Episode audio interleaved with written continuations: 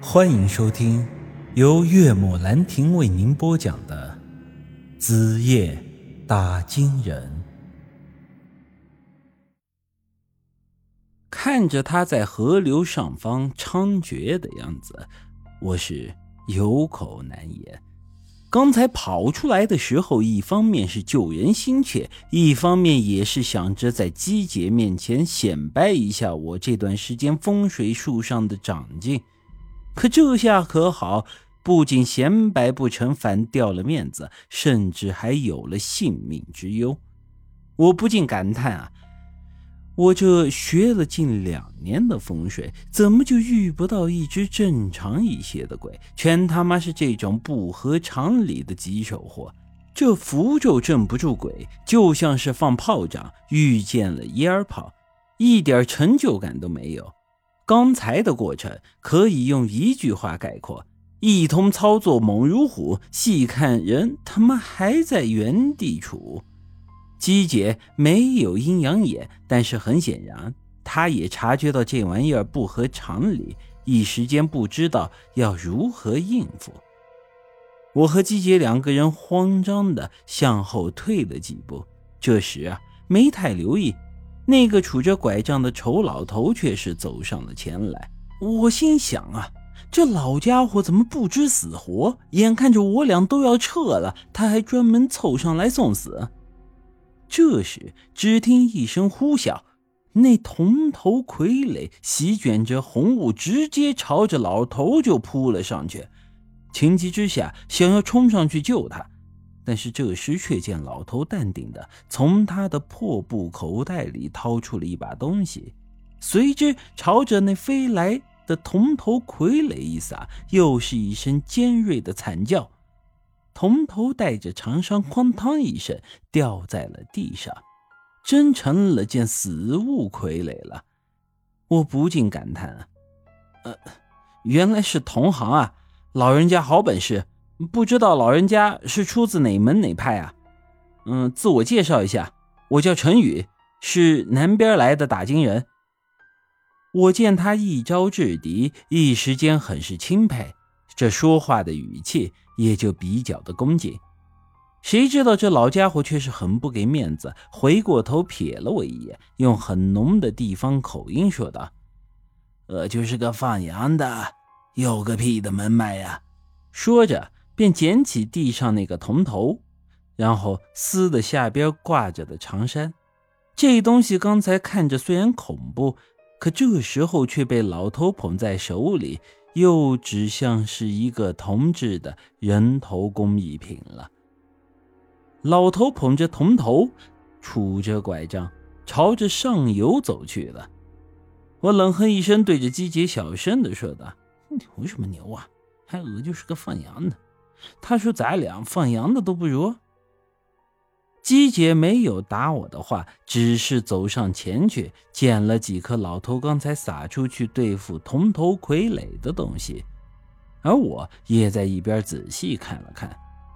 这是一种黑色的颗粒物，有些像是我们常吃的绿豆，但它呀却是黑色的。这是什么玩意儿？居然这么厉害！姬姐用指甲把那颗粒掐碎了。放到鼻子前闻了一闻，香香的，好像是一种豆子。我一时间很是不解，这天然的植物中的确是有一些东西对这鬼物有奇效，如我们所熟知的柳条可以打鬼，糯米可以拔尸毒。但刚才那种情况，我的符咒都起不了效果，这小小的黑豆也太神了点吧？我本来还想琢磨一下这东西，但又突然回过神来，觉得这不是时候。马队的女人有问题，那就说明整个马队都有问题。扎格杰和杨石现在还在上头，那是非常危险的呀。于是，我和姬姐连忙又往上游走，刚好追上了刚才那个抱着铜脑袋的怪老头。由于我们刚才水湾处离杨石他们休息的地方有一段距离，所以啊，他们并没有听到刚才下游的声响。此时，扎格杰和杨石正和那五个马队男人围坐在篝火边烤肉。他们两个因为之前我的招呼，并不打算再吃他们的东西了。这时，只见那几个男人面带微笑，硬要劝他们吃东西。哈，吃点嘛，前面还有一截路要走，不然过会儿你们都没力气了。扎格杰这时候显得很是为难。他知道这些家伙有问题，但又不敢太跟他们撕破脸。人家把肉割好都递到你面前来了，你这不吃，实在是有些说不过去。我这时候正要走上去前去阻止，谁知道那老头却抢先一步走到了篝火边，将那颗铜脑袋丢到了那五个男人的面前。这时候没人说话。一切都在不言中了。五个马队男人看到那颗铜脑袋，顿时知道了和他们一伙的那个女人的遭遇。